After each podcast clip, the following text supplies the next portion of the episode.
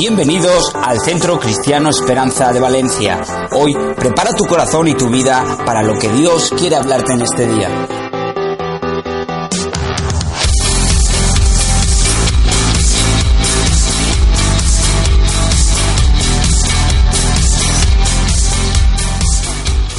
con ustedes en cuanto al ser honesto. La primera tiene que ver con compras tontas. Ahí me, miren, yo soy súper friki de, la tecnología. Mi lugar favorito para ir a pasear, ¿saben cómo se llama? MediaMark. Yo me puedo tirar horas en MediaMark ahí mirando una cosa, mirando aquello, que el reloj, que, el ordenador y que los móviles y que toda la tecnología. Me junto con el pastor Barabachi del CCE Gandía, que es otro friki. El domingo pasado estábamos eh, comiendo con él y en un momento estaban todos en un lugar y yo con él ahí mirando unos aparatos y viendo qué hacíamos y no. Me encanta. Ahora, yo puedo ir a, MediaMark y empezar a ver un ordenador. Yo tengo un ordenador. Empezar a ver un ordenador y digo, wow, qué pedazo de ordenador. Buenísimo este ordenador. Ay, si yo lo tuviera, ¿qué cosas haría con este ordenador? Ah, y empieza, empezamos a decir, lo necesito, ¿verdad? Eso es muy típico de las mujeres, ¿no? No, es, que no, es, que tengo una, es que necesito una, no, necesito una falda, porque no tengo ninguna. Bueno, hay algunos hombres acá que les pasa igual, ¿no? Falda no, pero pantalón sí. Entonces, lo necesito. Y empiezo a decir, ay, si lo tuviera. Entonces digo, lo voy a comprar y me lo compro y me meto en una compra, tomo una decisión para comprar algo que no tengo el potencial económico para poder pagarlo. Me mete en un estrés mes a mes. Reduce mi presupuesto mensual. Durante un par de meses quizá provoca peleas en mi matrimonio. Pero decidí en base a lo que sentía. ¡Wow! Si yo tuviera este ordenador, pero es que en realidad lo necesito. Compras tontas que alteran muchas veces nuestra vida. ¿Por qué? Porque tomamos una decisión no pensando en siendo honestos. Está, muy bueno este ordenador ahora, ¿realmente lo necesito? Y si yo soy honesto digo, no, no lo necesito. Pero como dentro mío está mi emoción, dice, sí, Néstor, si lo tuviera sería espectacular, qué buenas cosas harías. Me autoconvenzo. Porque si hay algo bueno para lo que somos, es autoconvencernos de las malas ideas. Somos, miren, todos aquí somos súper buenos vendedores, ¿sabías, no? Todos aquí súper buenos vendedores. Todos nos vendemos aquello que deseamos. Y como lo deseamos tanto, no, pero si tuvieras esto, entonces tomamos una decisión en base a lo que nos vendemos a nosotros mismos. Si lo tuvieras, esa es la primera cosa, compras tontas, relaciones tóxicas.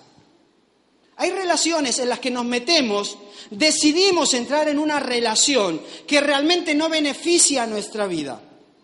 Pero como nuestro corazón y nuestra emoción están ahí metidos, decimos, no, yo me voy a poner de novio con esa chica o con ese chico, me da igual lo que piensen los demás. Y después empieza a pasar el tiempo y te das cuenta de que no fue la mejor decisión. Pero en ese momento, como nuestro corazón está involucrado, nos autoconvencemos, no, pero...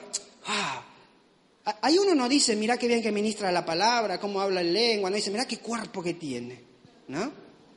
esos músculos, esas curvas. O alguno dijo primero, no, me encanta cómo ministra espiritualmente. Vamos.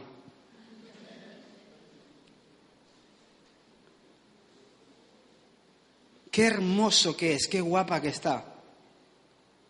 Entonces tomaste una decisión basada en la emoción que ibas y después empieza a pasar el tiempo y te das cuenta que esa decisión no era la correcta. ¿Por qué?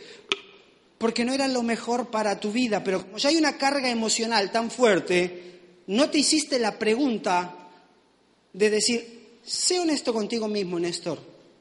Esta relación que estás empezando, más allá de, lo que, de las emociones que despierta ahora en tu vida, ¿te lleva a algún lugar a futuro? ¿Caminas junto hacia un lugar? Sé honesto contigo mismo. Las relaciones tóxicas en nuestra vida con una relación de amistad. Los hábitos terribles en nuestra vida. Hábitos que son destructivos, que crean dependencia. Seguramente dijiste, no, yo lo puedo controlar. No hay problema, voy a empezar con esto, no, hay problema, yo lo puedo controlar. Y te intentaste autoconvencerte y venderte de que no importa la adicción, no importa el hábito que tuvieras, que te iba a hacer mal, que tú lo ibas a controlar. Y es mentira, no lo vas a controlar. hábitos que nos destruyen, pero creemos que somos capaces. Pero si tú te respondieras a ti mismo y fueras honesto contigo mismo, dirías, es verdad, yo este hábito no lo voy a controlar, no lo voy a manejar, él me va a manejar a mí. Entonces no voy a ser, no voy a tener parte de este hábito en mi vida. Déjame ilustrártelo de esta manera. Mira, hay una imagen que quiero mostrarte, hablando del corazón de las decisiones que vamos tomando. ¿Se ve bien? Bueno, el corazón más o menos. Tenemos un corazón y un cerebro, ¿verdad? No es pinky y cerebro, es corazón y cerebro esto. Ok, ¿cómo funciona nuestro, nuestra toma de decisiones? ¿Cómo funciona en nuestra vida? Algo importante que tenemos que saber es que nuestro cerebro es suficientemente inteligente para saber cuando nos estamos mintiendo a nosotros mismos o cuando alguien nos está mintiendo, ¿verdad? Yo creo que todos acá tenemos ese tipo de cerebro, ¿no? De darnos cuenta cuando algo es mentira, aunque nos queramos nosotros mismos autoconvencer. Pero el corazón hace algo. Cuando el corazón quiere algo, y están las emociones ahí todo cargadas, le envía una información al cerebro para que un deseo se vuelve una necesidad.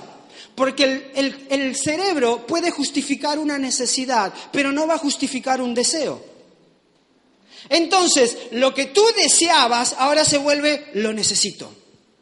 Entonces, tu cerebro es más fácil que justifique el que gaste cierta cantidad de dinero. Tu cerebro es más fácil que justifique el que te metas en una relación. Tu cerebro es más fácil que justifique cualquier otra cosa que es una necesidad antes que un deseo. Entonces, empiezas a decir, no es que lo necesito.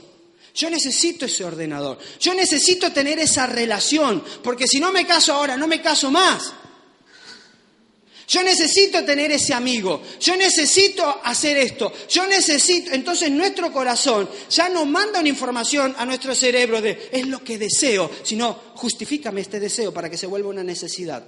Y ahí es donde tú tomas una decisión. Ya no, porque tú dices, bueno, es un deseo, bueno, está bien, lo puedo dejar para luego. Pero cuando tú dices, lo necesito, ¿verdad que es más importante? Cuando tú dices, lo deseo, bueno, como lo deseo lo puedo comprar después, o como lo deseo tanto pero no me lleva a ningún lugar, después veré la relación. Pero cuando tú dices, lo necesito, cuando tú dices, lo necesito, ya le justificaste el por qué tienes que invertir en eso.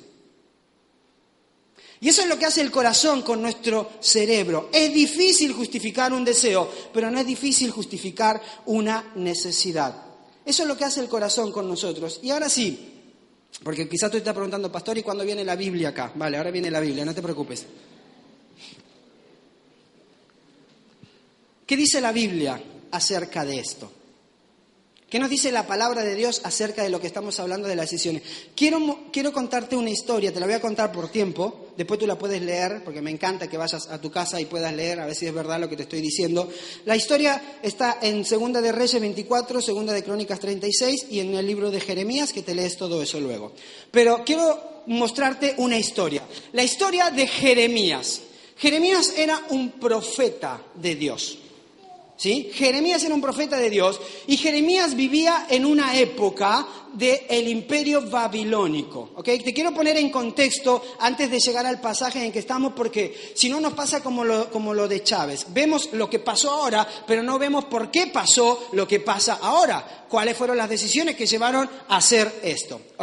Entonces tenemos el mapa ahí, Dani. Quiero que veas este, este mapa un segundito. Si lo puedes ver un poco. Ok, todo eso, es, eh, eh, todo eso que está ahí más resaltado era el imperio babilónico. Para que entiendas un poco. El reino dividido, ¿sí? Después de Saúl, que se divide el reino en dos y eso, el reino va paseando diferentes procesos de conquista. Antes del imperio babilónico vino el, imperio asirio. Conquistó a Israel y toda la historia. Y después el babilónico conquistó el reino de Asiria y todo lo que entraba dentro de ello. Cuando estaba Jeremías, estaba este reino, que era el reino de Babilonia, el imperio babilónico, que está ahí. Y esa flechita que apunta ahí un puntito, apunta a Jerusalén. Jerusalén, ¿ok? En ese tiempo estaba Jeremías, que era el profeta. Jeremías tenía algo. Jeremías tenía que conducir la vida de, los líderes religiosos del pueblo judío. Decirle, no tomes esta decisión, no hagas aquello, esto es correcto, esto es incorrecto. Tenía que hacer eso Jeremías. En ese tiempo, el rey que reinaba Babilonia se llamaba Nabucodonosor. ¿Cómo se llamaba? Bien. Un buen nombre para ponerle a tu hijo, ¿ok? Nabucodonosor. En ese tiempo que reinaba Nabucodonosor, todo ese era el imperio, y en ese pequeño punto reinaba, hubieron varios reyes, pero quiero hablar de dos en especial hoy. Uno se llamaba Joacim, ¿ok? Joacim.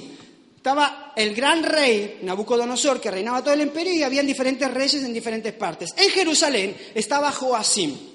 Joacim en un momento se cansó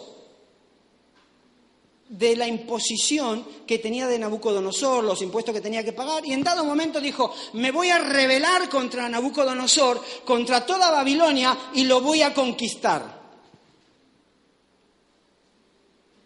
Es como si cualquier mera coincidencia con la realidad es eso, nada más una coincidencia, ¿no? Como si Valencia se rebela contra España y dice, a partir de ahora nosotros vamos a conquistar España. ¿Ok? Jerusalén era un pequeño territorio en medio de un gran mar de territorio. Cuando, cuando Joacín se revela, Jeremías, que estaba en ese tiempo, y toda esta historia la puedes leer en el libro de Jeremías, porque era el profeta que estaba en ese tiempo, Jeremías le dice a Joacín, no hagas esto, porque si lo haces te va a ir mal, el rey te va a aplastar. ¿Y qué fue lo que pasó con Joacín? Cuando se reveló, vino Nabucodonosor, de un gran imperio, le puso el dedo encima y lo aplastó. Entonces Nabucodonosor en ese momento agarra y dice, voy a levantar otro rey en su lugar. Y levantó a este rey que se llamó Sedequías. Sedequías comenzó a reinar en Jerusalén después de Joacim. Cuando, terminó de cuando estaba gobernando eh, Sedequías en Jerusalén, al poco tiempo Sedequías tiene el mismo pensamiento que Joacim me voy a levantar contra Nabucodonosor, no me van a poner más impuestos, me voy a rebelar, vamos a armar una revuelta. Y en eso Jeremías, que después está en el libro de Jeremías, lo puede leer, Jeremías le dice a, a, a Sedequías, no hagas eso, porque si tú lo haces, toda tu familia va a desaparecer de la faz de la tierra, te van a matar a ti, van a aniquilar a tu familia, va a ser destruido Jerusalén, no lo hagas. ¿Y sabes qué fue lo que hizo Sedequías? Levantarse contra Nabucodonosor. Y Nabucodonosor hizo lo que hacía con todos los reyes de ese momento. Los derrotó, lo conquistó, se los llevó, le sacó los ojos, lo metió en unas mazmorras y ahí tenía su colección de reyes, ¿no? Lo metió ahí y después de ese proceso vino y terminó de aplastar todo lo que quedaba de Jerusalén y destruirlo. Ahora, en medio de todo ese contexto, que espero que me hayas, te hayas ubicado un poco, Jeremías escribe esta frase, que es una perla de sabiduría a la hora que tomamos decisiones. Fíjate lo que dice Jeremías capítulo 17, versículo 9. Dice, nada hay tan engañoso como él. Ahora, si tú lees este pasaje, entiendes por qué Jeremías escribió esto.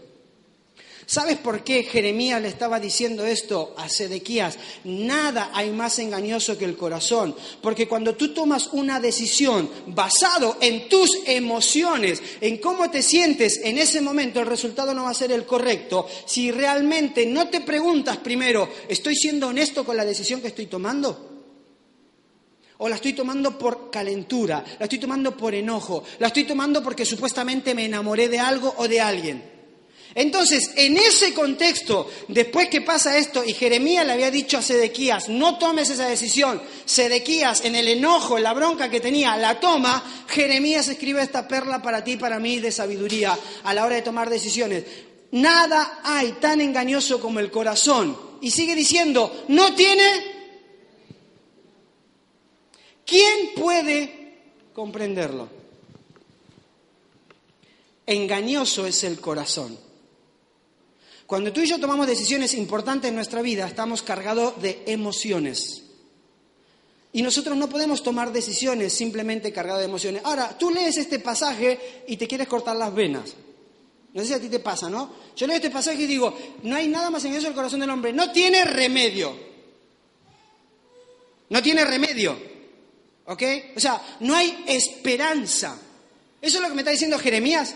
No, te preocupes porque el corazón, los problemas del corazón no tienen remedio, no hay esperanza, no lo vas a poder comprender jamás. Por eso, cuando tú estás viendo a una persona que toma ciertas decisiones y tú dices, no entiendo por qué toma la decisión que toma, sabiendo lo que le va a producir, ¿no te ha pasado? No entiendo por qué está caminando hacia ese lugar. ¿Sabes por qué? Porque engañoso es el corazón del hombre. No hay quien lo pueda comprender. Por eso tú y yo tomamos decisiones muchas veces que nadie comprende porque estamos tomando las decisiones basadas en esto. Y esto, las emociones, le dicen al corazón, lo necesito. No es solamente un deseo, es una necesidad. Justifícamelo para que yo pueda tomar la decisión. En ese proceso, Jeremías le está diciendo esto a Sedequías. Porque somos buenísimos para autovendernos, autoengañarnos cuando tomamos una decisión. Somos buenísimos. Nos vendemos a nosotros mismos que el resultado va a ser diferente, pero por dentro sabemos de que no va a ser así.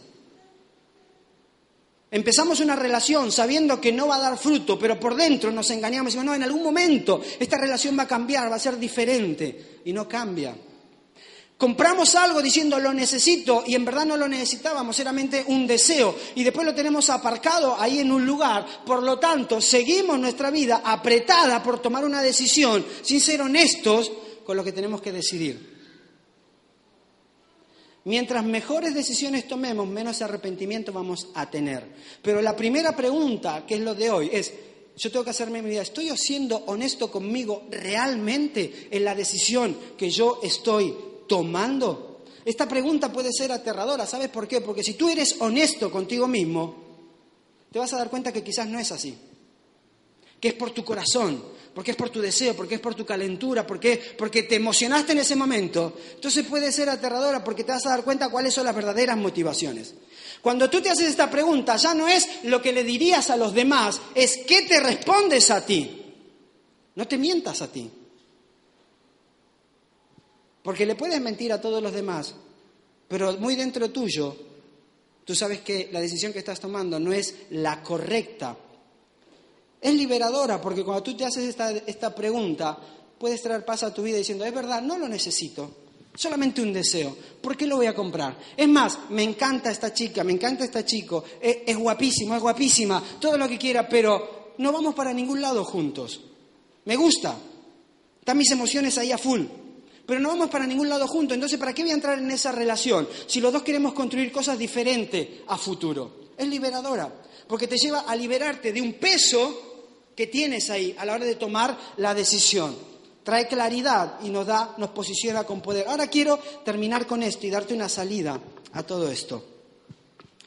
Parece que no hubiera esperanza cuando eh, Jeremías dice, no hay quien lo pueda entender. Pero en realidad Jeremías escribió esto para que cuando tú y yo tomemos decisiones en nuestra vida, sea de la manera correcta y no basada en nuestras emociones no basado en nuestros sentimientos. Por eso Jeremías lo que está diciendo, si tomas una decisión, no la bases en cómo te sientes, qué es lo que tu corazón te dictamina, el deseo que tienes, básala en si es lo correcto que tienes que tomar o no. Básala en si estás siendo honesto con la respuesta que tienes que darte a ti mismo o no.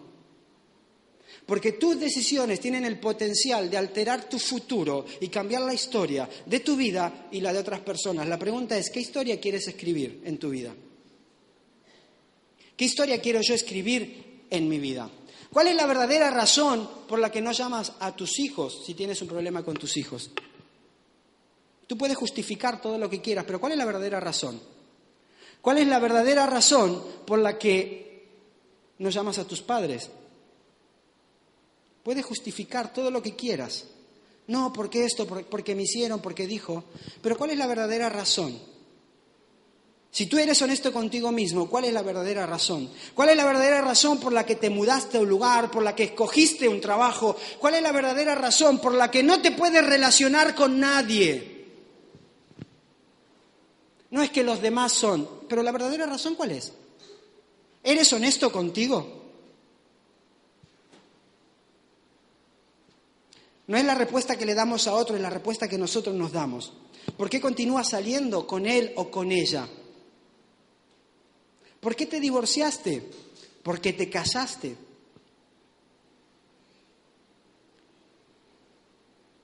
Cuando tú y yo somos honestos, esta pregunta nos confronta.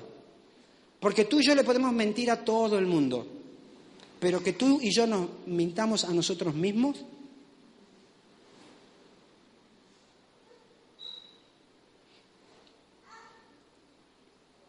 Lo que no saben los otros, cuál es la verdadera razón de esa decisión.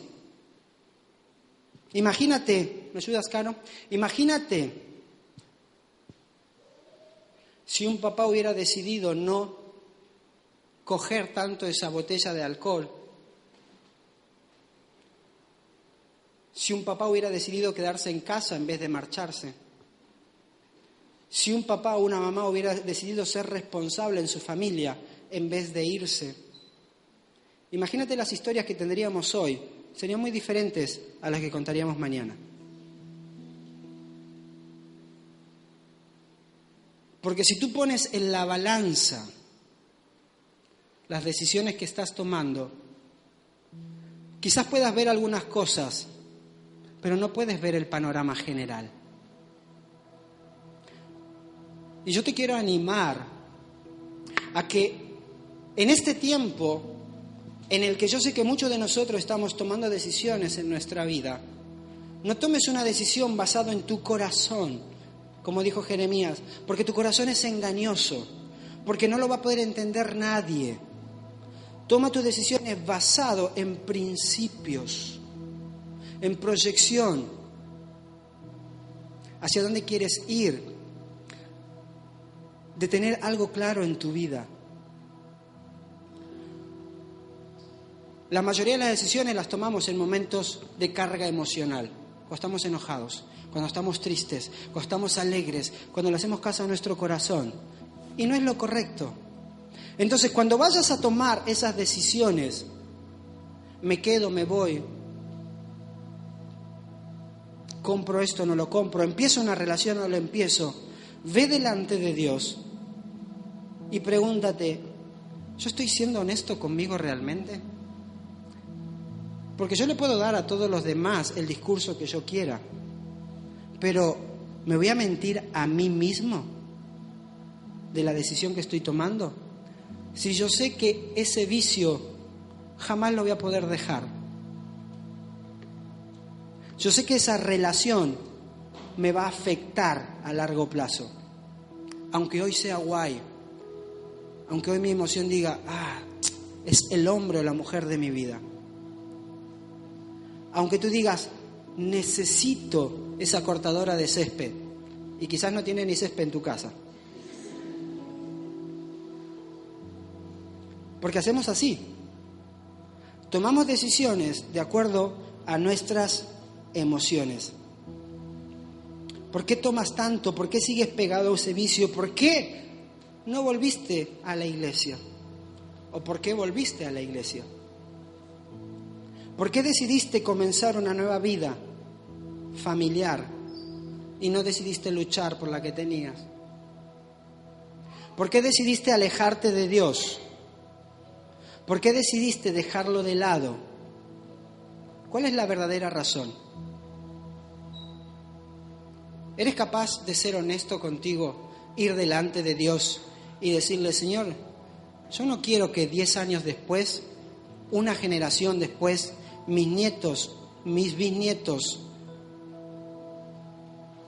tengan que pagar las consecuencias de mis decisiones tomadas de acuerdo a mis emociones en un momento de calentura, en un momento de alegría. Yo quiero tener la decisión correcta. Y no quiero decirte que no te vas a equivocar, ojo, vamos a seguir tomando decisiones que nos vamos a equivocar. Pero mientras más decisiones correctas tomemos, menos arrepentimiento vamos a tener. Engañoso es el corazón del hombre.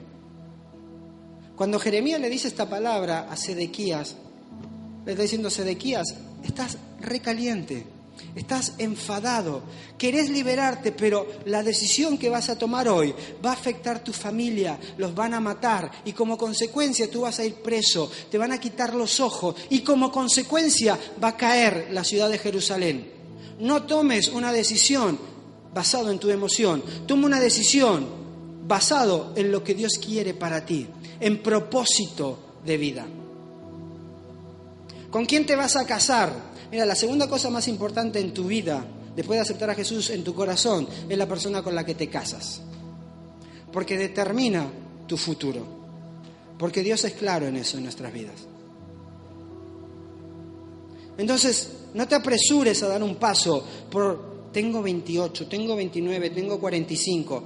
Bueno, ya apúrate un poco, pero pensando bien, ¿ok? Pero toma decisiones correctas, basado en lo que Dios quiere para ti. Nada hay más engañoso como el corazón.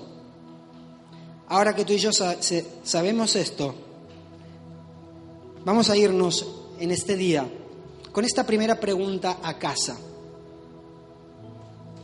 ¿Estoy siendo honesto conmigo mismo realmente?